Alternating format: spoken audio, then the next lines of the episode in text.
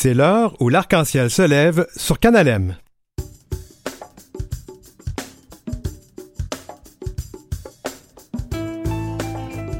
Un autre attentat homophobe et transphobe aux États-Unis fait cinq morts. Comment comprendre cet horrible événement? C'est la journée mondiale du sida le 1er décembre et on en profite pour faire l'état des lieux de la recherche médicale et aussi de la réponse communautaire. Et à la chronique Elle, comme dans Lire, Brian Saint-Louis nous parle de Candy, de Benjamin Gagnon-Chéné et N'essuie jamais de larmes sans gants. L'heure où l'arc-en-ciel se lève, une heure où on n'a pas besoin de mettre des gants blancs.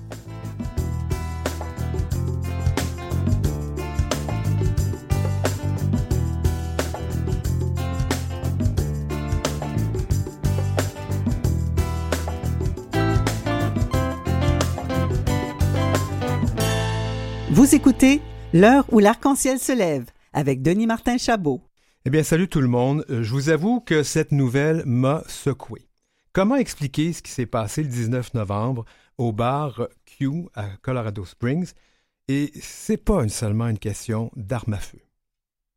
Le 1er décembre est la journée mondiale du sida, la première pandémie jamais déclarée par l'Organisation mondiale de la santé, la vraie première. Ça date depuis le début des années 80. 42 ans de pandémie, allons-nous nous en sortir?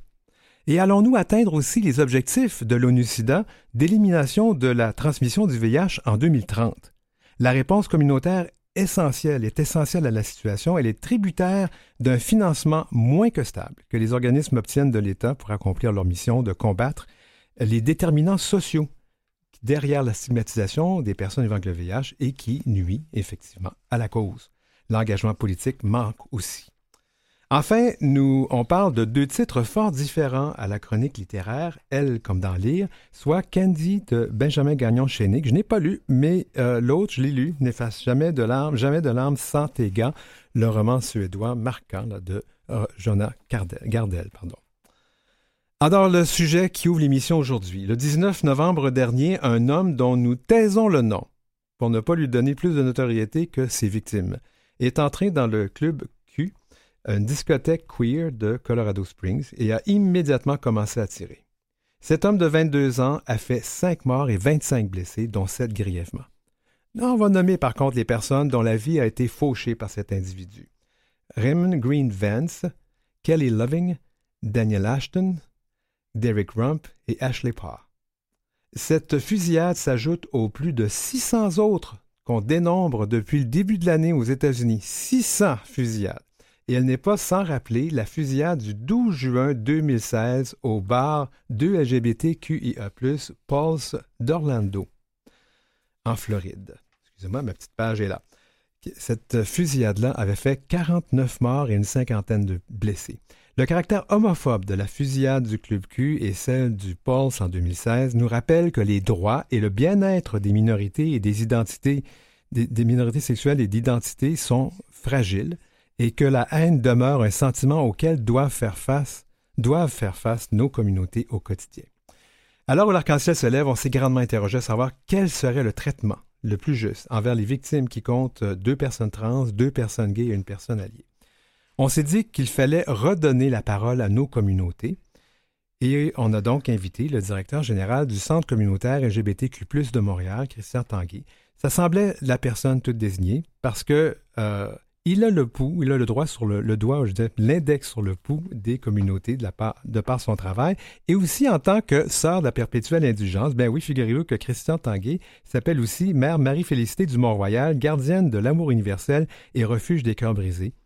C'est un titre assez approprié dans le contexte du Club Q.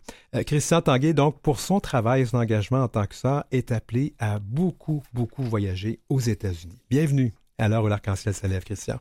Bonjour, Denis Martin. Alors, euh, Christian, d'abord, euh, nous, on pose toujours la question à chaque début d'entrevue. Quel pronom et quel accord tu utilises? Ah, j'utilise des pronoms euh, masculins avec les accords masculins. Parfait. On a l'impression, on avait l'impression jusqu'à maintenant, ben, je pense que ça change depuis, depuis plusieurs années, mais on avait l'impression qu'aux États-Unis, les communautés de LGBTQIA+, de par, de par l'engagement de ces personnes-là dans les communautés des arts, de la science, en fait tout, hein, les personnes avaient leur place on se disait, mais ces personnes-là sont acceptées. Et ben là, on voit bien là, euh, qu'avec les fusillades qu'on voit, c'est le contraire. Oui. Qu'est-ce que ça dit de la réalité de nos communautés aux États-Unis? Ben, on a eu la présidence d'Obama, puis il y avait eu beaucoup d'avancées. Il y Mhm. avait aussi euh, beaucoup, à l'intérieur des personnes, le sentiment que les choses progressaient. Puis vraiment, c'est à partir du moment où la présidence de Trump est rentrée que là, on a commencé à avoir des reculs, euh, puis l'agenda de la droite, positionner des personnes dans des, dans des secteurs vraiment précis sur, même à la Cour suprême, euh, sur les conseils d'établissement scolaire. Les États-Unis, Ben, c'est vraiment très oui. euh, morcelé. Là. C'est pas comme Puis on, on élit à peu près tout le monde, puis je pense qu'ils ont commencé à, à noyauter les conseils scolaires, ça a l'air de rien, puis les petites municipalités, puis là, ça a monté. Exact. Donc, euh, les personnes que je connais aux États-Unis vivent ça difficilement en ce moment parce que en- ils n'ont pas, de- ils ont pas de plan B. Là. Ouais. Pour eux, c'est là où ils vivent, c'est là où ils travaillent. C'est Partir n'est pas une réponse. Au départ, quand Trump a été élu, il s'était dit Ah, on va partir. Mais finalement, ils se sont rendus compte Non, non, faut qu'on se batte, faut qu'on reste Mais il y ici. a quand même eu un mouvement. Il y a quand même beaucoup de personnes queer qui sont venues au Canada de- de- des États-Unis, mais Ouais. peut-être pas autant qu'on aurait pu le croire. Mais, mais, euh, raconte-moi, Christian, tu as, quand même des contacts avec d'autres directeurs généraux Oui. parce que tu fais partie. Le centre communautaire euh, LGBTQ, de, de, de Montréal fait partie d'un groupe. non? Centerlink Oui. LGBT, c'est le regroupement des centres communautaires nord-américains. Donc, il y a à peu près, mon Dieu, pas loin de 300 centres communautaires qui sont membres aux États-Unis de ce regroupement-là. Puis, on a des, con- euh, des, des appels conférences à toutes les... Des fois, c'est aux deux semaines, des fois, c'est à tous les mois, où est-ce que les différents directeurs qui veulent parler d'un sujet ou entendre parler de ce qui se passe ailleurs sont mis au courant. Donc, tu as entendu des choses assez désolantes. Oui. De la part de certains centres communautaires qui sont situés dans des endroits proéminents. Raconte ce que ces gens-là subissent. Ben, beaucoup de mes homologues sont pris à avoir des appels qui sont laissés, des messages avec des menaces de mort. Euh, certains ont eu des briques envoyées dans leur vitrine euh, en Donc, Oklahoma. ouais. Euh, c'est des balles de fusil qui ont été tirées dans des vitrines. Euh, des fois, ils appellent le FBI, ils déposent des plaintes. Euh, D'autres organisations ont eu des intrusions où est-ce qu'ils ont accroché euh, des, des- des choses peu élogieuses à l'intérieur des, des lieux. C'est quand même grave. Là. Ces oui, gens-là ne, ne se sentent plus en sécurité dans le pays supposément le plus démocratique et le plus ouvert d'esprit nos Exact. communautés. Donc, c'est vraiment, c'est grave ce qui se passe là-bas. Puis, je, je lève mon chapeau euh, de leur ténacité de pouvoir continuer malgré tout, là, parce que faut qu'ils ramassent la- des sous, faut qu'ils embauchent des gens, faut qu'ils gèrent des programmes. En plus, ils sont pris à gérer leur sécurité, la sécurité de leurs employés, Ouf. les usagers aussi. Ça va pas bien, hein? Non. Euh, il y a beaucoup de- on entend beaucoup cette expression-là, puis je pense qu'on va peut-être devoir l'expliquer aux gens. Euh, L'arrivée de Trump a peut-être mis l'évidence là-dessus, mais il y a une guerre. euh, la guerre de sécession est finie aux États-Unis, mais il y a une guerre qu'on appelle la guerre des cultures. Oui. Elle se situe où cette guerre-là? Comment on peut l'expliquer? Poser la question à des amis américains, puis on, on me disait, si on, y- on fait ça super simple, ben on pourrait dire, ah, il y a la gauche, il y a la droite, il y a leur propre agenda. Après ça, c'est facile de coller des partis politiques par rapport à ça, puis Mhm. des, des super PAC, puis des euh, lo- groupes de lobby qui sont en arrière de ça. Mais il y a aussi une réalité qui est vraiment différente dans les milieux ruraux versus les milieux urbains. Euh, puis pour les personnes queer que je connais, qui sont un, en particulier qui vient euh, de la Georgie, dès qu'il a eu la chance d'aller à Atlanta, c'est ce qu'il a décidé. Et puis plus tard dans sa vie, une fois qu'il était suffisamment bien financièrement positionné, mais il a décidé de déménager à San Diego parce que les gens Puis- cherchent la on- sécurité. On ne veut pas dire que les gens qui habitent dans les milieux euh, non urbains sont des gens euh, qui, ont, euh, qui adhèrent à ce genre de propos-là, qui sont pas gentils, mais c'est un discours qui a plus de traction, si vous permettez l'anglicisme, dans les, dans les communautés rurales où c'est plus de religion, plus d'églises. là. Il y a moins de ressources. Il y a moins de ressources. Il y a, si on veut rencontrer d'autres gens, des lieux pour avoir euh, se rassembler sont moins nombreux en tant Mhm. que personne. Et on est surtout beaucoup plus exposé. Et on peut être euh, aussi dans un milieu où euh, l'accès à avoir de la sécurité, pas qu'elle va pas avoir lieu, mais on peut se poser à quel, quel genre de traitement en termes de services de sécurité qu'on va avoir par rapport à la police, comment qu'elle va réagir rapidement, euh, comment que ma sécurité, mon intégrité est là. Ça fait qu'au fil du temps, tu te poses la question, est-ce que je suis mieux de déménager dans un endroit où je me sentirais plus en sécurité, plus sécure? Ou est-ce qu'il y aura plus de gens sur qui, s'il y a de quoi, je peux parler? Des ressources communautaires aussi. Est-ce qu'on est en train d'agir, d'assister à ce qu'on appellerait une remontée de l'homophobie? Ou elle a peut-être toujours été là, puis on n'en parlait pas, maintenant elle est décomplexée? Est-ce que c'est ça?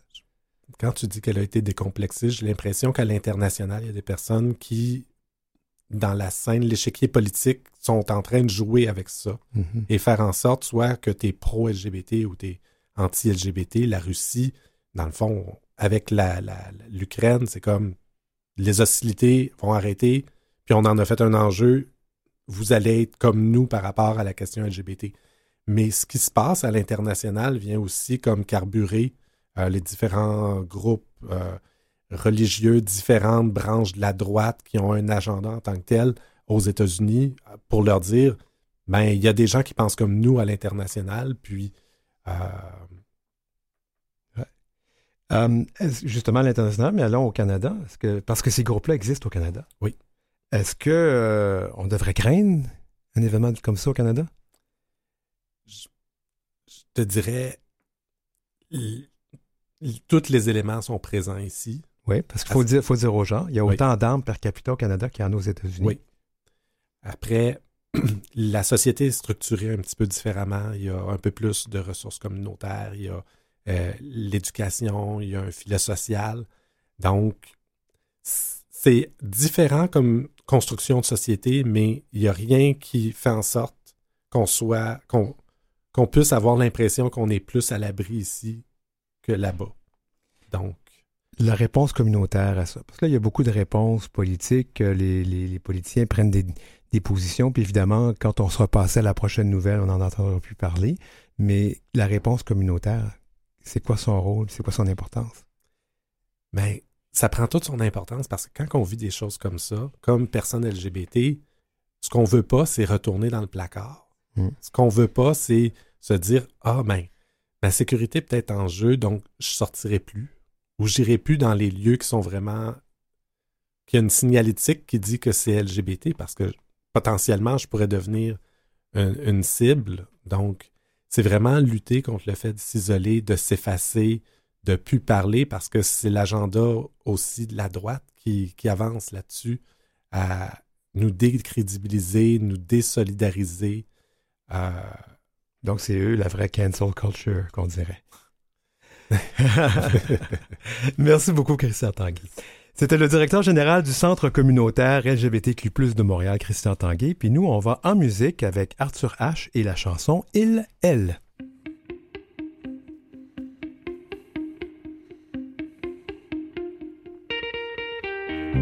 Ce matin dans la glace, je ne me reconnais pas. Quels sont ces seins qui poussent Il est une très belle femme, par cette petite secousse, comme une princesse qui tousse. Je change de carapace. Il est une très belle femme, anima animus. En moi se cherche le plus. Je suis bien plus que un. Le yin est dans le yang, le yang est dans le yin. Le yang est dans le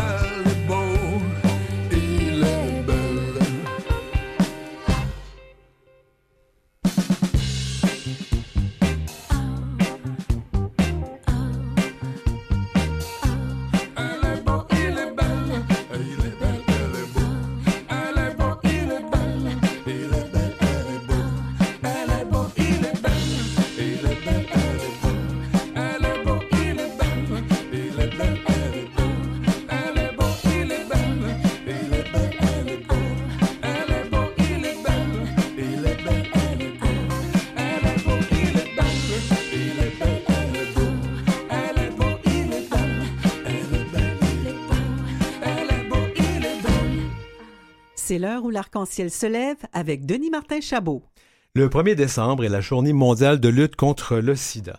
Le virus de l'immunodéficience acquise, le VIH, qui cause le sida, lui, quand il n'est pas traité. Donc, je vais refaire ma phrase, parce que là, j'ai pas de sens. Je dis aujourd'hui, là, je reviens de vacances, ça paraît. Le 1er décembre, c'est la journée mondiale de lutte contre le sida et le virus de l'immunodéficience humaine qui cause le sida lorsque ce virus-là n'est pas traité. Il y a 40 ans, les gens en mouraient euh, systématiquement du sida. Euh, or, depuis 1996, avec l'arrivée des traitements antirétroviraux, on ne meurt plus, du moins en Occident, du VIH. Mais on n'en guérit pas.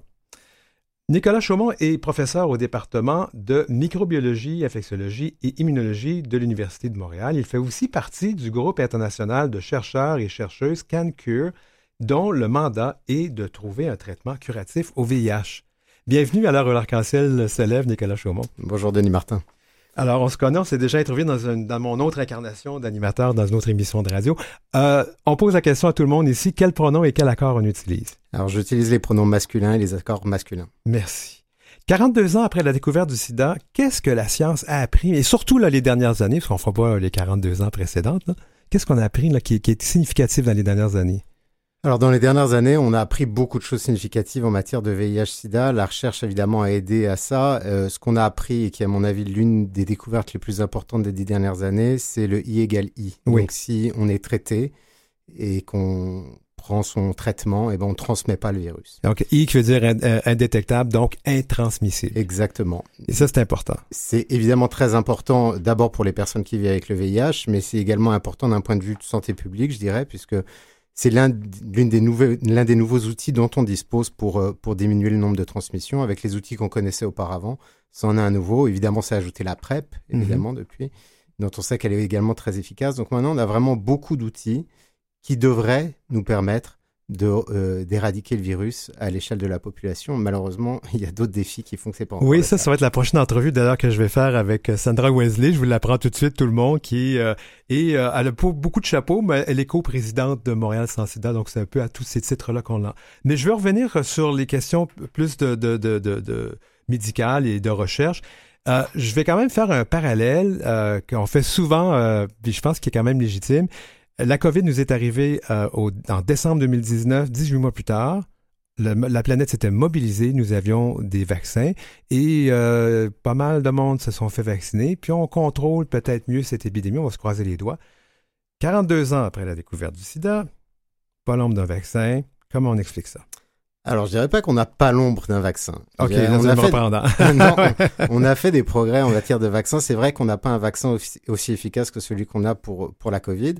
Euh, cela dit, au cours des 40 dernières années, les chercheurs en VIH se sont pas tournés les pouces. Et ça reste un des défis majeurs. Les progrès qu'on a fait, c'est en 2010 l'avènement d'un premier vaccin qui avait été testé en Thaïlande et qui a montré 30% d'efficacité. Alors 30% c'est pas suffisant hmm. pour un, faire un vaccin sûr et puis surtout efficace. Euh, ça suffit pas, mais on commence à comprendre mieux quels sont en fait ce qu'on appelle les corrélats de protection, c'est-à-dire quel type de vaccin on a besoin d'utiliser pour prévenir l'infection par le VIH. Alors on n'y est pas encore. Pourquoi est-ce qu'on n'y est pas encore par rapport à la Covid? Il y a un vrai défi scientifique avec le VIH qu'on n'a pas avec la Covid. Et ça fait trois ans de pandémie en Covid. On a eu peut-être, allez, une dizaine, peut-être une quinzaine de variants. Euh, avec le VIH, chez une personne en une journée, il y a mille variants qui sont générés. Donc le défi de la diversité du virus est vraiment beaucoup plus grand avec le VIH et c'est l'une des raisons pour lesquelles on a vraiment du mal à mettre un vaccin qui puisse protéger tout le monde.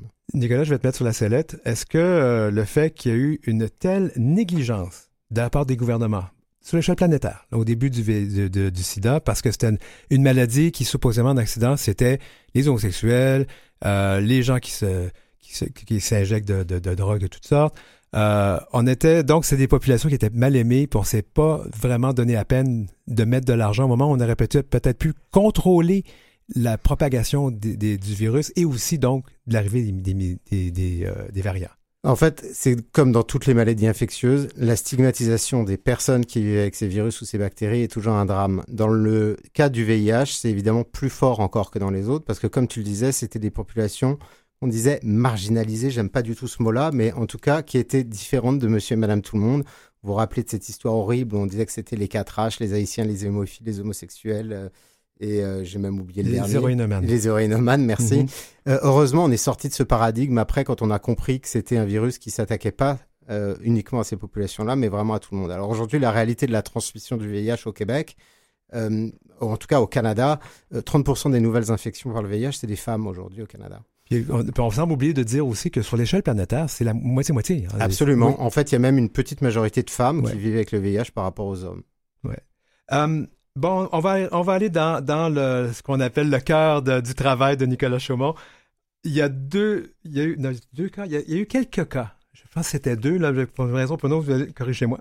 Alors maintenant, on est à près de 10, en fait. 10 cas de personnes infectées au VIH qui semblent euh, avoir réussi à combattre l'infection. Alors, on a plusieurs cas de guérison. En fait, la première chose que je voudrais dire, c'est que quand le premier cas de guérison est apparu, c'était le patient de Berlin en 2009. Euh, en fait, c'était vraiment une révolution pour tout le monde parce qu'on pensait euh, que le VIH était une maladie chronique dont on se débarrasserait jamais. Et donc, ça a été évidemment un cas exceptionnel, une preuve de concept. C'est un vilain mot fi- scientifique, mais en fait, c'est vrai, euh, qui a démontré qu'en fait, c'était possible de se débarrasser de ce virus-là, qui pourtant va s'intégrer dans nos chromosomes, donc vraiment dans ce qu'on a de plus profond dans nos cellules.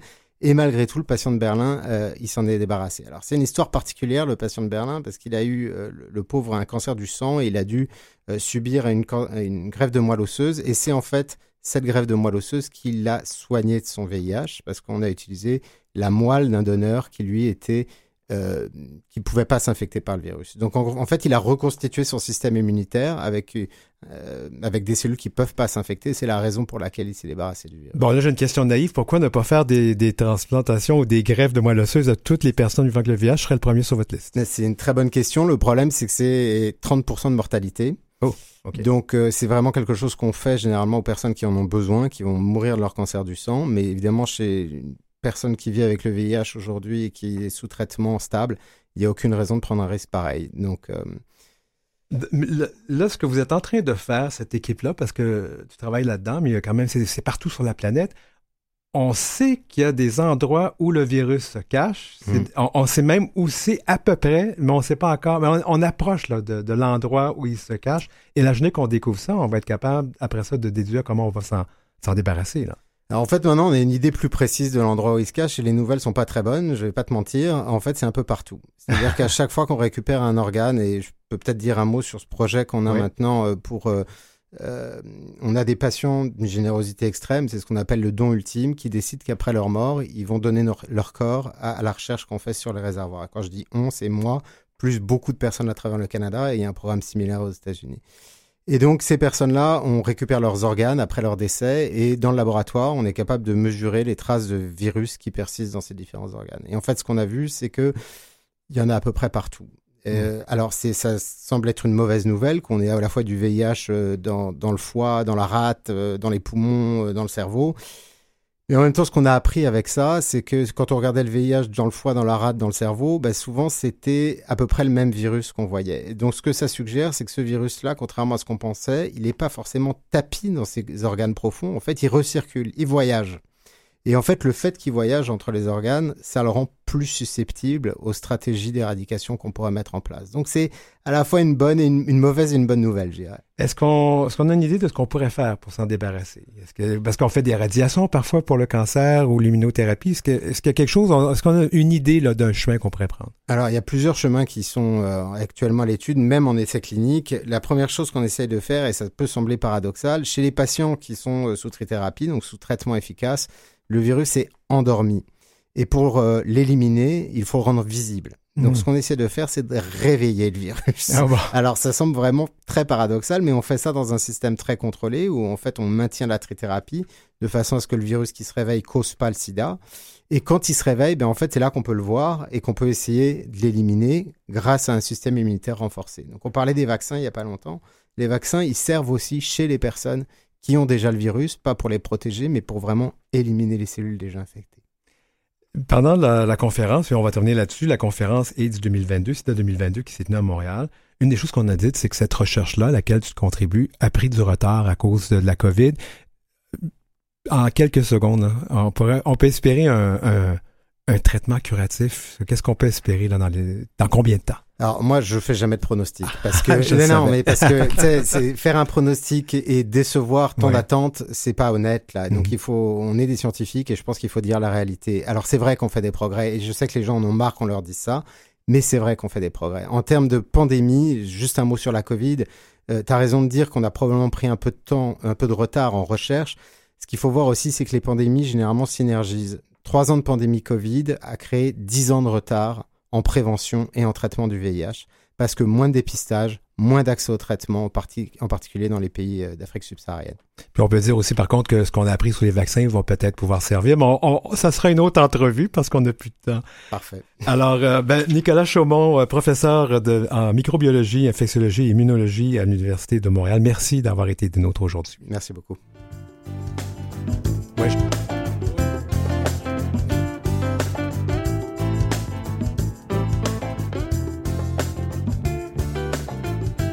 Vous avez des commentaires ou des suggestions de sujets ou d'entrevues pour Denis Martin?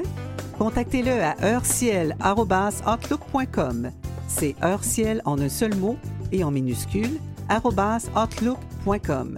Suivez Denis Martin aussi sur sa page Facebook et sa page Instagram, dmchabot.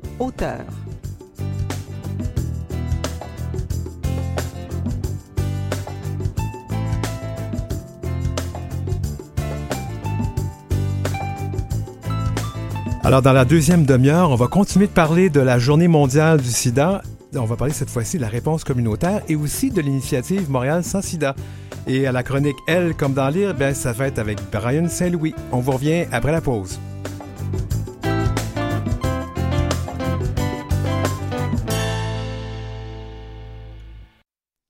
De retour à l'heure où l'arc-en-ciel se lève à Canalem. Musique est pas partie, on est désolé, ça va s'en venir. Voilà.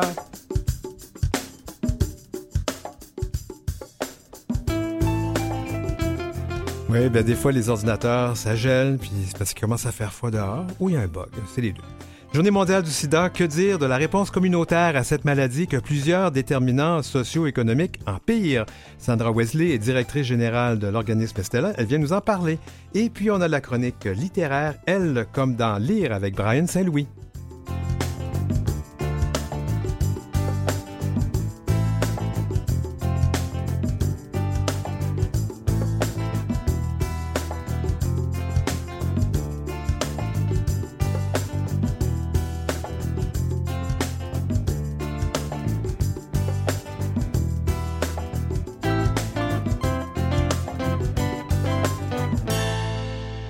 Où l'arc-en-ciel se lève avec Denis Martin Chabot.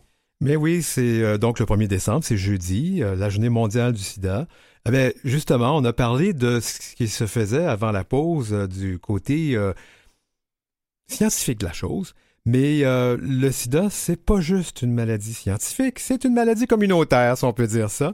Et justement, mon invitée, Sandra Wesley, est directrice générale de l'organisme Stella. Pour ceux qui connaissent, Stella, l'amie de Mamie, qui est un organisme pour- par et pour les travailleuses du sexe. Mais elle est aussi présidente de la table des organismes montréalais de lutte contre le VIH-Sida, la TOMS, et à ce titre, elle est coprésidente de Montréal sans sida, une initiative de la Ville de Montréal visant à éradiquer le VIH d'ici 2030. En fait, c'est une initiative aussi de l'ONU-SIDA, de l'OMS. Bienvenue à l'heure où l'arc-en-ciel se lève, Sandra Wesley. Merci, ça fait vraiment plaisir d'être là. Et quel pronom et quel accord on utilise avec toi? Euh, prenons elle, accord féminin. Alors, comme on l'a vu tantôt, on n'arrête pas la science et l'espoir commence à poindre à l'horizon qu'un jour on va finir par se débarrasser de cette affaire-là. Mais sur le terrain, là je parle de ce qui se passe ici euh, en Occident, notamment au Québec et euh, au Canada, parce qu'on ne peut pas vraiment faire une émission sur ce qui se passe dans l'hémisphère sud parce que c'est pas nous, puis on... mais c'est très différent ici. Mais parlons de ce qui se passe chez nous. Euh, donc, c'est c'est pas si facile qu'on le pense. Est-ce qu'on peut dresser un tableau de ça a l'air de quoi la réponse communautaire au, VIH à, Montréal, puis ça va pas mal représenter ce qui se passe ailleurs au pays. Ah oui, tout à fait. Euh, on peut commencer avec le positif. On a notamment à Montréal, puis partout au Québec, en fait, un réseau très développé d'organismes euh, qui travaillent en VIH. Euh, on est très concertés, on travaille tous ensemble, on partage nos outils, on partage nos informations et donc ça fait qu'on a une réponse au niveau communautaire qui est très concertée au Québec. C'est pas donné à toutes les autres provinces ou à tous les autres endroits d'être aussi concertés et ça c'est vraiment une grande force euh, qu'on a, euh, notamment à travers des regroupements comme la TOMS qui regroupe les organismes montréalais, comme la COXIDA qui regroupe les organismes partout au Québec. Et généralement, on divise nos actions un peu en trois grands volets. Donc, il y a des organismes qui travaillent principalement en prévention du VIH. donc, qui vont. Par exemple, Réseau, qui est un. Réseau est un bon exemple. Mm-hmm. il y a plusieurs organismes qui vont donner du matériel de prévention, donner de l'information, soutenir, accompagner les personnes et offrir également les tests au niveau du VIH et toutes sortes d'autres services également. Euh, ensuite, on a des organismes qui travaillent beaucoup en soutien des personnes vivant avec le VIH, donc à partir du diagnostic et pour tout le reste de la vie, euh, que ce soit euh, de, l'accompagnement, des groupes d'entraide, des soutiens. Il y a toutes sortes d'activités qui se passent pour soutenir les gens, notamment pour vieillir avec le VIH. Et finalement, on a l'hébergement VIH qui, au plus au début de cette pandémie était beaucoup axé sur les soins de fin de vie et qui maintenant tant mieux, il y a moins de ce, type de soins-là à donner. Et maintenant, vont se tourner vers l'hébergement pour toutes sortes de personnes vivant avec le VIH qui ont souvent les besoins euh, les plus grands, qui sont le plus marginalisés. Donc, tout ça ensemble, en collaboration aussi avec le réseau de la santé, la santé publique, les chercheurs et tous les autres acteurs et les militants aussi. Donc, ça, c'est le bon côté des choses. Oui, absolument. Moi, je, vais te faire parler du mauvais côté des choses. Je vais, te dire un petit peu comment je vais t'amener là. Au niveau communautaire, c'est parce qu'on ne se bat pas juste contre le virus. On mm. se bat contre l'écosystème autour du VIH. Et c'est, quoi, d'après toi, là, là, où les plus gros obstacles à l'accès au traitement ou à la prévention ou l'accès au logement? C'est, c'est quoi qui, qui, qui bug dans tout ça? Ah, donc, ce qu'on sait, c'est que toutes les communautés qui sont touchées par le VIH de, de façon disproportionnée, ce qu'on a en commun, c'est qu'on est des communautés qui vivent différentes formes d'oppression. On est on vit de la stigmatisation, on vit de la discrimination. Il y a des lois contre nous. Il y a toutes sortes de choses contre nous. On est des personnes que beaucoup de gens détestent euh, ou au moins n'aiment pas particulièrement. On va donner un exemple. Euh, parce que tu représentes le, groupe le, groupe des travailleurs travailleuses du sexe. Mhm. Puis évidemment, les lois ont changé, mais c'est quand même un groupe qui est mal aimé là. oui, absolument. Donc on parle des travailleuses du sexe, on parle des personnes qui utilisent des drogues, les personnes trans, mhm. des personnes migrantes. donc beaucoup de, groupes. Évidemment, il y a certaines communautés où on a vu des améliorations, comme par exemple dans la communauté gay où on a un peu amélioré les droits et réduit un peu le stigma. Puis ce qu'on voit, c'est que dans cette communauté-là, le VIH diminue. Mhm. Dans d'autres communautés où euh, il y a encore beaucoup de criminalisation et beaucoup de discrimination, on voit que les taux de VIH soit ne diminuent pas, ont atteint des plateaux et même parfois vont augmenter. Euh, et donc, le, facteur commun, euh, c'est beaucoup la criminalisation, toutes les formes de criminalisation. Quand on doit se protéger de l'État, de la police, c'est très difficile de se protéger aussi des ITSS. Oui, puis là, on va, faut vraiment, je, veux qu'on mm-hmm. spécifie la criminalisation, c'est que présentement, la loi au Canada, elle n'est peut-être pas toujours en application, mais c'est un crime de ne pas divulguer son statut VIH à la personne avec qui on aura un rapport intime. Mm-hmm. Oui, tout à hein, fait. C'est encore là, puis le Canada est un pays récalcitrant là-dedans. Il a été pointé du doigt à AIDS 2022, mm-hmm. mais il y a d'autres criminalisations mm-hmm. pour les personnes autochtones, entre autres. Euh, oui, absolument. Donc, il y a la criminalisation vraiment très claire dans la loi, donc la non-divulgation du VIH, le travail du sexe qui est entièrement criminalisé au Canada depuis 2014, les drogues qui sont entièrement criminalisées aussi depuis près de 100 ans. Euh, et puis, il y a également d'autres formes de criminalisation moins officielles, comme par mhm. exemple le harcèlement policier que vivent les personnes autochtones dans notre société. On sait que les femmes autochtones ont 12 fois plus de chances d'être interpellées par la police que les personnes blanches. Euh, et donc, c'est des femmes que lorsqu'on se défend de, de, la police, eh bien, on est plus euh, à risque de violence et d'ITSS. Sandra, tu es la personne, moi, que j'ai toujours entendu d'aller au front. Puis c'est pour ça que je t'ai invité à l'émission, parce qu'on a besoin d'avoir l'heure juste. Euh, parce que tout ça, c'est beau, là, mais ça prend de l'engagement de la part de, des politiciens, des gouvernements. Est-ce qu'on peut dire qu'au Canada, au Québec et à la ville de Montréal, les bottines suivent les babines? Malheureusement, on a un constat assez négatif à tous les paliers de gouvernement en ce moment au Canada. Euh, on voit que c'est facile de parler de VIH. Hein. Tous les élus, c'est facile de dire on soutient la cause et puis on se préoccupe des personnes vivant avec le VIH. Euh, mais quand c'est le temps de vraiment être cohérent dans nos politiques, on voit que ça suit pas. Euh, on voit que malgré le fait que dans les objectifs d'ONU-SIDA, on parle explicitement de décriminalisation, ça se traduit souvent par d'autres choses plus molles, un peu comme la déstigmatisation, des choses comme ça.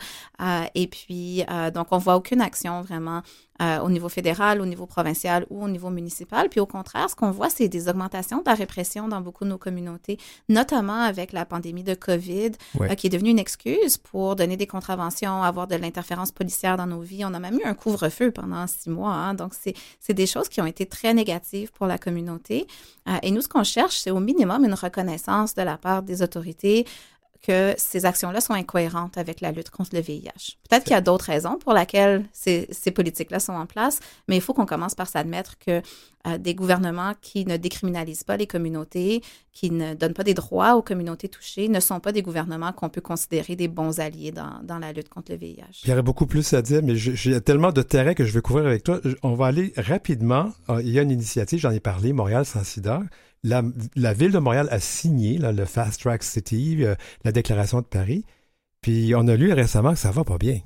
Euh, en effet, c'est un projet qui est en place depuis 2017 avec un plan d'action depuis 2018 qui devait être un plan d'action de deux ans qui avait des superbes actions euh, dedans. C'est vraiment un merveilleux document qui a été fait en collaboration profonde avec un grand nombre de personnes de la communauté. Puis malheureusement, ce qu'on a vu depuis, c'est pas vraiment beaucoup d'avancées dans euh, en fait, aucune des actions. Il y a eu quelque chose ici et là, mais euh, le fond de ce plan d'action-là, qui devait venir avec un engagement politique, qui devait mobiliser d'abord et avant tout la mairesse de Montréal comme leader dans la lutte contre les VIH, ne s'est pas euh, concrétisé. Et donc, on, est dans beaucoup de, va-et-vient avec la ville pour essayer de sortir de ce, ce, problème du projet qui avance pas. Il y a quand même certains développements récents, justement, depuis l'apparition d'articles et le, le les, les, ultimatums faits par les groupes communautaires. Et puis, donc, on voit une certaine ouverture qui reprend du côté de la ville. Euh, et une des choses qui est motivante aussi, c'est qu'on voit que euh, Montréal est la première ville sans sida au Canada, la seule jusqu'à maintenant, après cinq ans.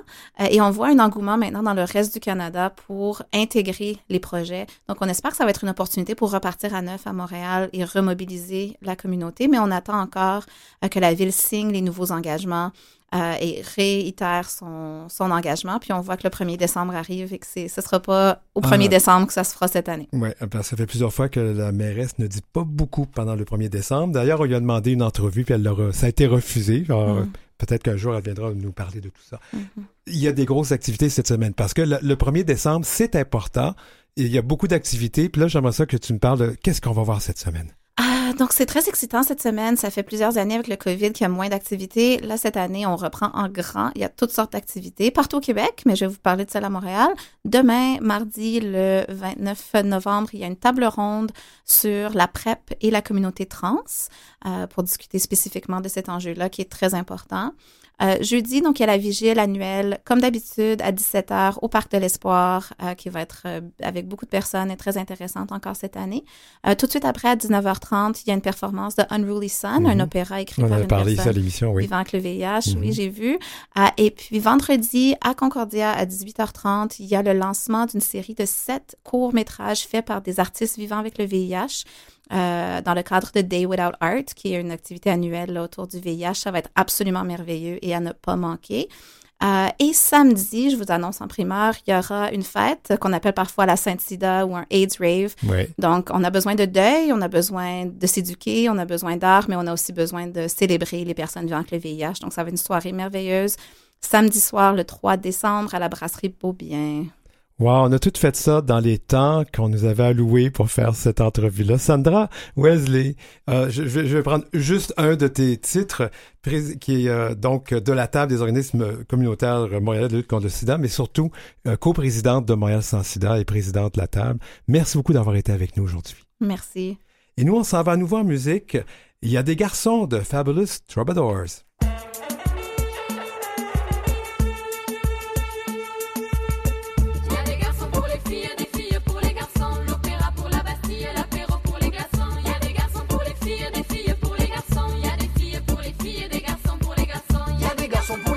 L'apéro pour les garçons.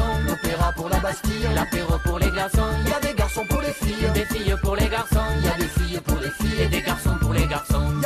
les aiguilles. Le blé pour le charançon. La meçon pour les anguilles. La mesure pour l'unisson. Y a le goût pour les papilles. Les papilles pour les chaussons. Y a le pied pour l'espadrille. Y a papier pour le canson. Y a le jaune pour les jonquilles. Le blues pour Robert Johnson. Le tracteur pour qui soutille. Et Massé pour Ferguson. Les mantilles pour la Castille. Élémentaire pour Cher Watson. Les poètes pour les chevilles. Les poètes poètes pour les klaxons. Les cadenas pour les grilles. La clé pour le paillasson. Le juge pour le gorille. Et Brassens pour la chanson. Y a des garçons pour les filles. Des filles pour les garçons. L'opéra pour la Bastille. L'apéro pour les glaçons. Y a des garçons pour les filles. Des filles pour les garçons. Y a des filles pour les filles. Et des garçons pour les garçons.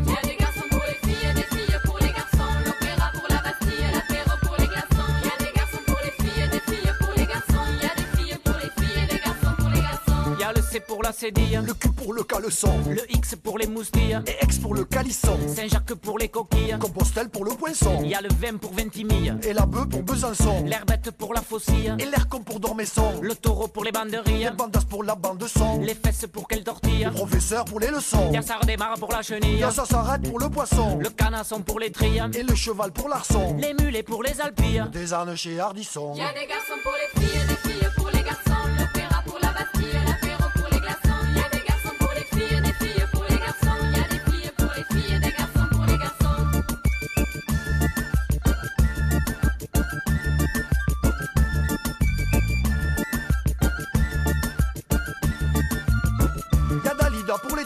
Et Dalila pour Samson. Le petit salé pour les Antilles. Le Goka pour les bassons. L'autonomie pour les lentilles. L'indépendance pour le cresson. La danse pour les gambilles. Les gambas pour la cuisson. Y a les montres pour les broquilles. Et y a Cartier pour Bresson. La capitale pour ceux qui brillent. Le Capitole pour Plaçon. La nation pour les pupilles. L'État pour les francs-maçons. Baladure pour la camomille. La race centriste pour Soissons. Madeleine pour les bisbilles. La Madelon pour la boisson. Les serpentins pour joyeux. Et les serpents pour qui ils sont. Y a des garçons pour les filles. Des filles pour les garçons. L'opéra pour la Bastille. L'apéro pour les glaçons. Y a des garçons pour les filles. Des filles pour les garçons. Y a des filles pour les filles. Et des garçons pour les garçons. Y a des garçons pour les filles. Des filles pour les garçons. L'opéra pour la Bastille. L'apéro pour les glaçons. Y a des garçons pour les filles. Des filles pour les garçons. Y a des filles pour les filles. Et des garçons pour les garçons.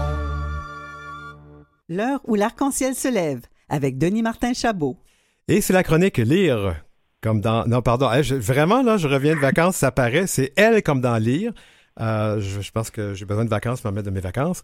Euh, et je rejoins donc à Québec au téléphone Brian Saint-Louis. Bonsoir, Brian, comment ça va?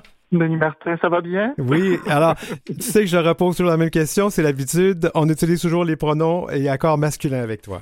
Bien sûr, oui. Alors, on a deux livres aujourd'hui dont euh, nous allons parler. Euh, le premier, j'admets, je ne l'ai pas lu encore, euh, Candy de euh, Benjamin Gagnon Chéné chez Héli- Héliotrope. Euh, c'est un nouveau nom, c'est dans la littérature, Benjamin Gagnon Chéné? Oui, c'est ça, et ça vient tout juste de sortir. C'est son premier roman, la raison peut-être pour laquelle euh, tu ne connais pas encore son nom, et ça, c'est sorti, ça fait quelques semaines après, à peine. C'est son premier roman. Ça s'appelle Candy. Euh, puis oui, c'est un nouveau en littérature. Avant, on nous dit qu'il a été euh, plongeur acrobate, entraîneur de sport, physiothérapeute. Donc, après avoir été excessivement physique, il a décidé de se tourner vers la littérature. Ah. Et euh, Candy, ça va être physique aussi, justement. Il y a, il y a de l'énergie beaucoup dans ce roman-là. C'est un livre qui se passe en 1980 étoiles. On ne sait pas exactement dans quelle année.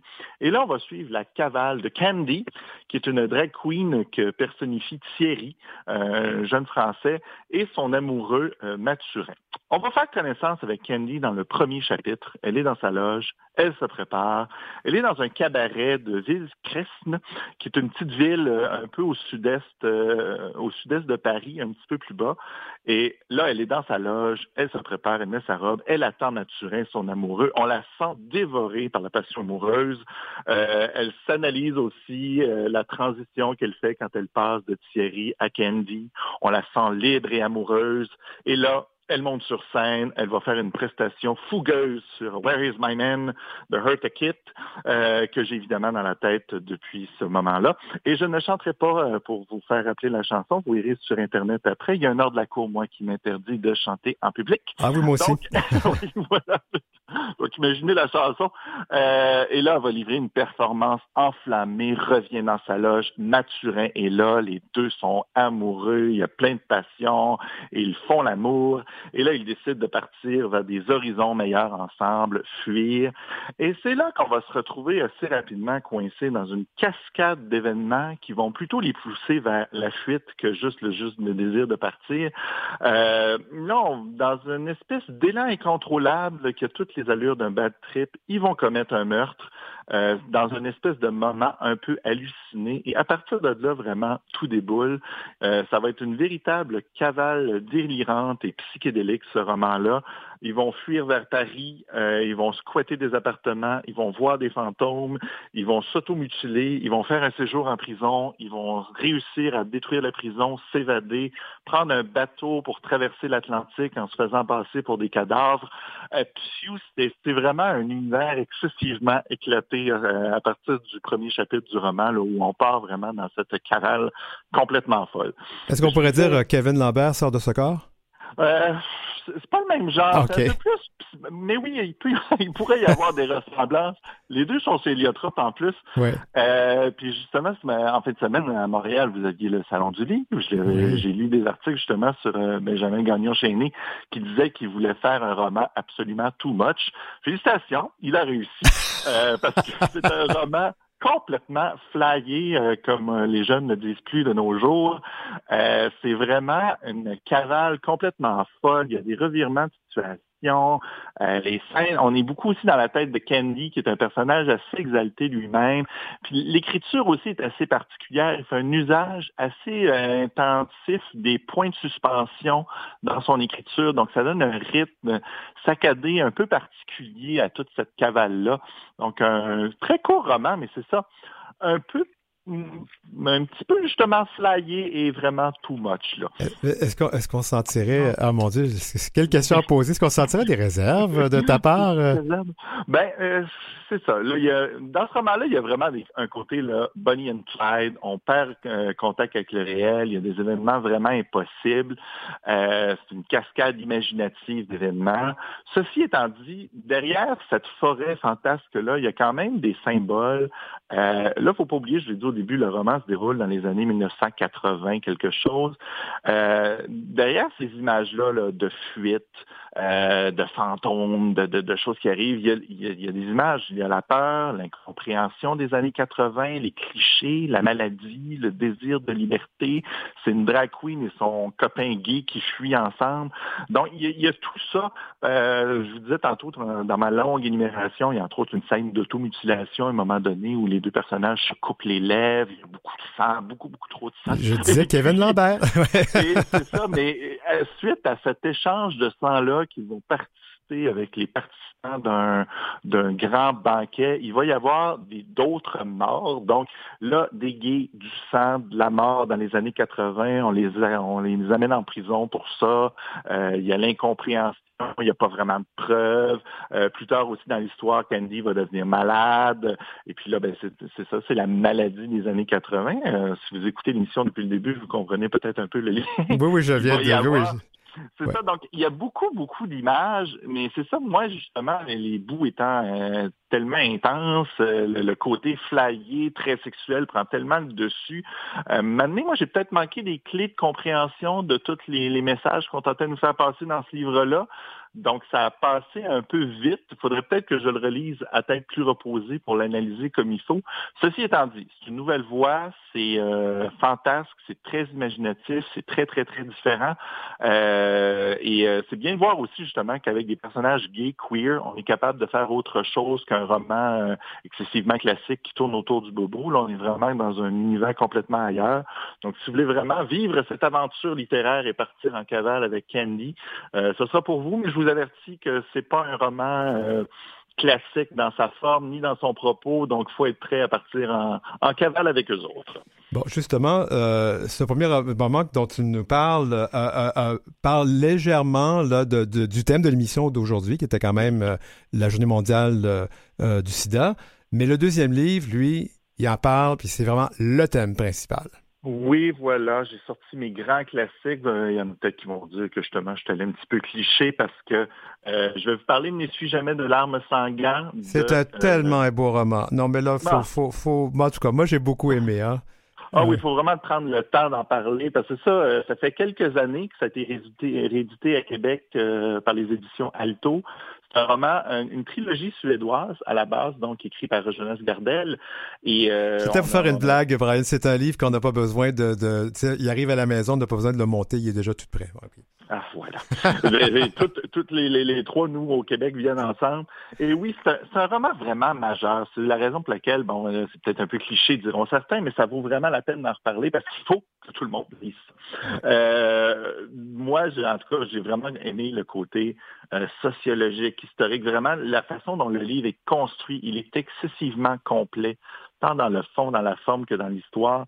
Euh, on est en Suède. On va suivre essentiellement deux personnages, Rasmus et son copain Benjamin. Rasmus, il arrive de la campagne, arrive à Stockholm. Pour lui, c'est tout nouveau, tout beau. Vraiment, c'est la découverte. Benjamin, lui, qui va rencontrer un peu plus tard, c'est un témoin de Jéhovah. Et là, on va suivre eux et leur bande d'amis. Euh, L'histoire commence dans les années 70, donc à ce moment-là, c'est les débuts. Euh, encore être caché, les lieux de rencontre clandestins, les bars clandestins, les, les- les- espèces de codes qu'il y avait à ce moment-là dans, dans les communautés pour arriver à se retrouver, pour arriver à se connaître. Il y avait aussi le début du militantisme. On sentait vraiment qu'il y avait le, une espèce d'élan qui allait être irrépressible et qu'à un moment donné, justement, les, les personnes gays, lesbiennes, queer, allaient pouvoir... euh, C'était irrépressible, vraiment, ce mouvement-là. Mais bang, qu'est-ce qui arrive dans les années 80? Le sida, euh, qui freine brutalement un élan que cette bande d'amis-là avait vers une vie heureuse, plus libre, euh, plus complète. Et là, euh, on suit toute cette panoplie de personnages-là. Et quand on lit l'histoire, laisse tellement emporter que ça paraît pas, mais quand on y repense plus tard et qu'on analyse chacun des personnages, c'est tous des archétypes. C'est tous des personnages complètement différents qui vont avoir, oui, ils vont tous avoir la maladie, malheureusement, mais ils vont tous l'attraper de façon différente, la vivre de façon différente, se rendre jusqu'à la fin de façon différente.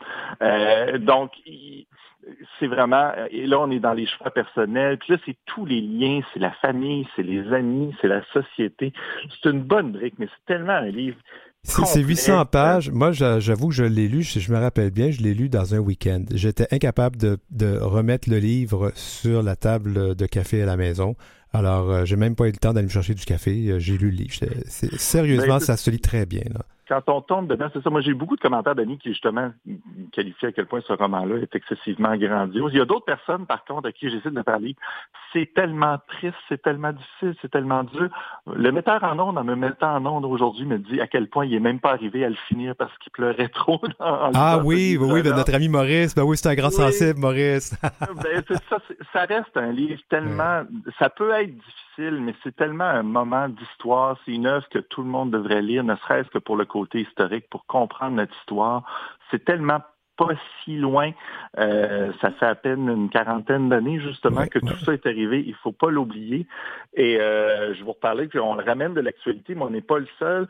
Euh, ceux qui sont à Québec, euh, la- ils vont- euh, le roman est monté sur scène au Trident au printemps, euh, au mois de mars, si je ne me trompe pas, euh, par le metteur en scène Alexandre Fecteau et euh, sa, sa troupe de théâtre. Donc, ça sera présenté ici à Québec, l'adaptation théâtrale de ce roman-là. On est beaucoup à avoir hâte d'aller voir ça. Oui, j'ai déjà, j'ai déjà mes billets, moi, je pense. C'est- C'est quelqu'un qui s'occupe de ça pour moi, là, mais je serai à Québec pour aller voir la représentation, justement. Une Ah, des ben, représentations, ouais. Ben, c'est ça, il faut absolument. Si, si c'est trop long pour vous lire le, lire, lire le livre, là, il faut au moins aller voir la pièce. On attend ça avec beaucoup d'impatience.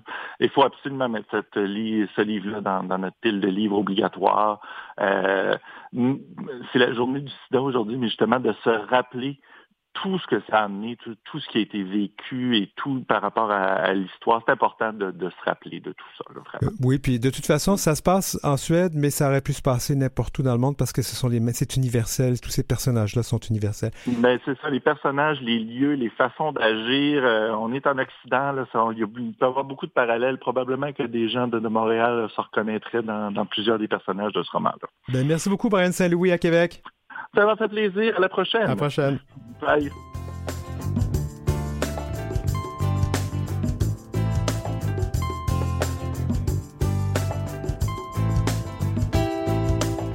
la- la- l'annonce.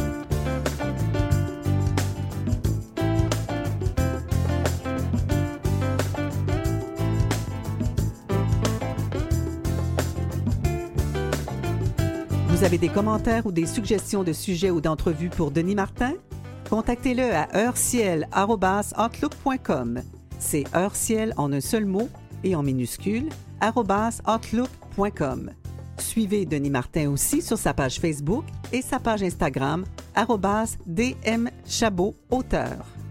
Eh bien, c'était l'heure où l'arc-en-ciel se lève pour ce lundi 28 novembre 2022. On va remercier notre équipe aujourd'hui, France Dauphin à la recherche, Maurice Bolduc à la mise en onde et au show musical aujourd'hui, euh, Julie Curley pour le thème musical, Gerly Ormelette pour les réseaux sociaux, Jean-Sébastien La Liberté, notre chef de diffusion, et Marjorie Théodore, présidente et directrice générale de Vue et Voix. Je m'appelle Denis Martin Chabot et qu'il me reste plus beaucoup de temps. À la semaine prochaine!